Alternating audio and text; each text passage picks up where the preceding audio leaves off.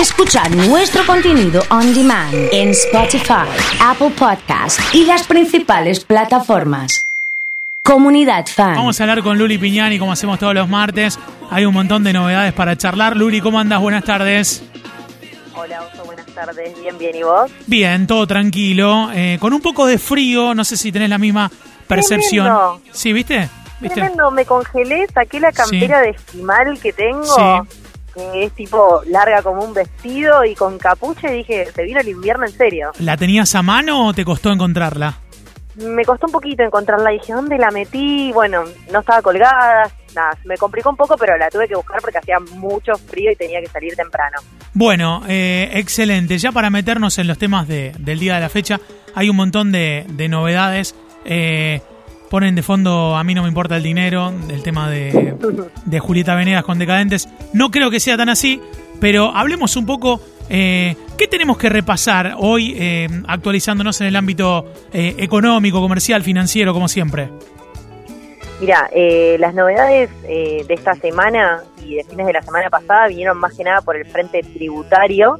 Sí. El martes pasado estuvimos hablando del tema de los monotributistas, de todo este desparramo de, de deuda, no deuda, recategorización, no recategorización.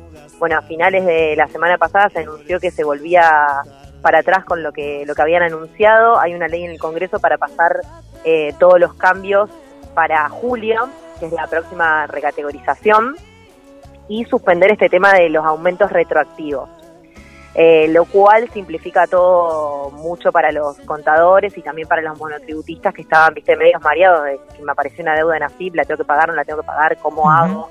Acá Sí. también una breve recomendación por lo que se vino viendo últimamente, antes de pagar, siempre no sean los primeros en pagar, esperen un poco para ver si hay alguna nueva resolución que cambie que cambie un poco las cosas. Sí, total, total. Así que esa es mi primera recomendación que uno viste va sacando conclusiones a medida que, que van sucediendo estos, estos cambios. Vos sabés Entonces, que el frente, sí. cuan- cuando, hablamos la semana pasada y después surgieron las, las noticias, la primera impresión, y incluso los oyentes mandaban, bueno, de todo lo que dijimos el martes, no hay que hacer nada, hay que hacer otra cosa. Un poco así fue. Y sí, fue un poco así porque la verdad que, que no hay que no hay que hacer mucho. Sí hay que ver si te recategorizaron y quedaste en otra categoría eh, por este mes. Eh, solo habría que hacer esa recate- recategorización para julio. Sí. O sea, hay que revisarlo, pero no hay que pagar nada. Y para aquellos que hayan pagado, eh, obviamente va a haber un, un link o alguna sección dentro de la página de la FIP como para obtener esa, ese dinero que se Devolución, pagó como claro. reintegro, ¿sí? Claro. como, una, como una devolución. Claro. Así que entonces lo, lo que hay que tener en claro es que no hay deuda retroactiva, que el aumento regiría a partir de julio, que la recategorización también regiría a partir de ese mes, eh, y todo empezaría después de que se apruebe eh, la ley que está, bueno, del Congreso. Es un programa de alivio fiscal del monotributo, lo que, lo que están planteando para que se empiece a implementar recién a- a- a- en julio, como decía antes. Hay mucha falta de información o mucho desconocimiento, o en realidad, más que desconocimiento, es no saber cómo detectar cuándo Ujú. un precio es bajo o cuándo un precio es alto. ¿Viste? Está como esto de que no sabemos cuánto cuestan eh, la- las cosas, eh, no sabemos si es caro, si es barato, los márgenes. ¿Tenés algún consejo para darnos con esto? Sí, mira, eh, pasa mucho más más aún en un país en el que hay inflación, que uno por ahí va al súper o va a comprar algo y decís, ¿y esto está bien o no? Como que te marea un poco la- los, los precios.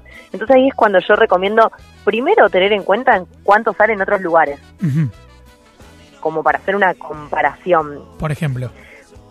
Sí, eso es lo, lo, lo más importante. No comprar, a ver, por ahí vos a comprar leche, fideos, decís, bueno, ya está, me queda cerca, como siempre hablamos, voy, lo compro, no hago mucha investigación. Pero por ahí cuando vas a comprar algún electrodoméstico o algo más grande, vas a hacer una compra, eh, no sé, del mes, ahí sí, ver los precios, comparar, ver si tenés descuento, si no tenés descuento, pero algo que me parece importante recalcar, y ahí es donde quiero ir con, con este tema, es el tema de qué valor aporta también, porque primero haces la comparación, decís, bueno, esto sale este precio, lo comparé con distintos lugares, ya está.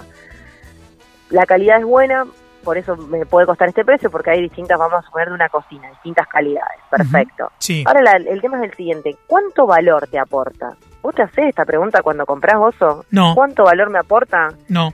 Porque esta es la cuestión, muchas veces cuando uno, no sé, ahora pasa que mucha gente recibió el aguinaldo o que a algún lugar te dieron un premio o algún ingreso extra y vos decís, che, me quiero comprar tal cosa que necesito es un montón que la verdad que me sumaría a lo que es mi trabajo, que me simplificaría la vida. Y bueno, aporta un montón de valor, o sea, tiene un precio que capaz que es un poco alto para lo que vos tenías pensado, si bien comparado con, con precios de otro lugar está, está bien, eh, pero te aporta un, un montón de valor, te simplifica la vida.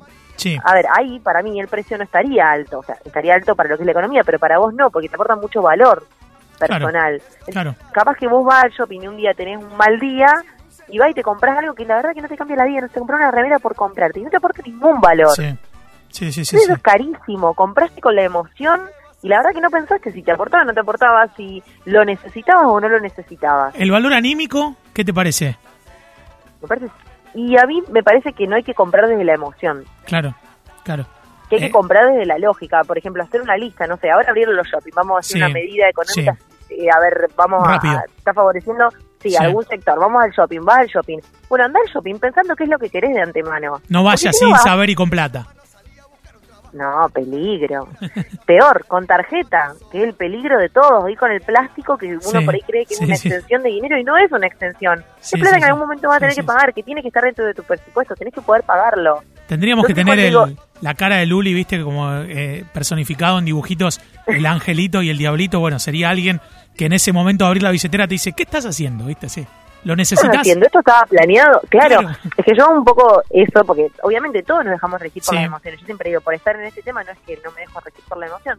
Pero ¿qué hago yo? Cuando voy al shopping, sé, por ejemplo, cuando voy a un local, ¿qué quiero comprar? No sé, yo de acá me tengo que ir comprando un jean. Porque es lo que realmente necesito, que de antemano lo decidí. Sí. ¿Y, y qué te parecen? Viste que hay muchos, hay muchos de estos kioscos nuevos que te compras un caramelo, pero si, si pagás la mitad más te dan otro. Y con Bueno, ahí también. un poco más te dan una botella de, de agua, no sé, viste, algo así. Y ahí, o cuando llevas el 2 por 1 lo necesitas. Claro. Porque también es más plata que estás sacando. A ver, si vos lo necesitas, no sé, si vas y compras el agua también la querías comprar y el otro chocolate también, listo, ya está, te vino bien y encima te bajan de precio. Pero Es muy difícil. vos terminas poniendo más plata y no te lo consumís. Es muy difícil, es ¿No muy difícil. muchas veces que llevas dos de algo y se te vence el segundo? ¿Decís para qué? O sea, si bien me bajó el precio del primero, terminé pagando más plata la que hubiese pagado si compraba uno solo. O sea, es realmente pensar, lo voy a usar, me va a aportar valor, lo necesito. Es una forma inteligente de comprar. Es muy difícil también, ¿eh? Es difícil tener esa, Es esa frialdad. ¿viste? Es frialdad. Sí, pero cuando uno- es como un ejercicio, es como un hábito. A mí también me pasa que por ahí vos decís, che, Lucía está todo el tiempo pensando esto. No, la verdad que Finance by Luli no está con esa mentalidad todo el tiempo. Claro. Es un humano, ¿me entendés? Claro. Pero, es decir, cuando vos ya te haces el hábito de hacerte esa pregunta, ¿lo necesito? Te sale solo, como todo hábito. Vos te levantás y desayunás. Es un hábito que ya desarrollaste. Vas a comprar y decís, ¿lo necesito? Es otro hábito que lo tenés que desarrollar y ahí es donde yo los invito a vos y a todos los oyentes a que incorporen ese hábito para empezar a cuidar sus finanzas personales. Los oyentes dicen muy difícil, realmente, pero necesitamos una Luli así en el grupo. Eh, ¿Qué manera de autocontrolarse? Eh, claro, eh, acá un oyente dice, Luli nunca mandó un mensaje a las 4 de la mañana eh, en, este, en este punto, o nunca te levantaste a la noche a, a buscar un poco de comida que había sobrado de la cena, digamos. Tenés un autocontrol importante. No, a ver, obviamente todo esto tiene un, un rango de más menos, pero lo que yo digo es cuando, la comida es un punto que me cuesta limitarme, pero cuando vas a comprar algo que es de más valor, y ahí sí pensar un poco si lo necesito o no lo necesito, Claro. insisto, es un hábito. Está bien, no, pero está es bueno. cuestión, darse los gustos, ¿me entendés? Como decir, che, tiene valor, no sé, vamos a algo que está en, en el día a día nuestro, un vino. Y la verdad que me aporta un montón de valor. Siento que lo merezco, que me estoy dando Sí. una cena que en este momento que hay que disfrutar, que estamos en un contexto que es difícil. Perfecto, me aportó valor. Pero no compré algo por comprar. Lo pensé para el momento.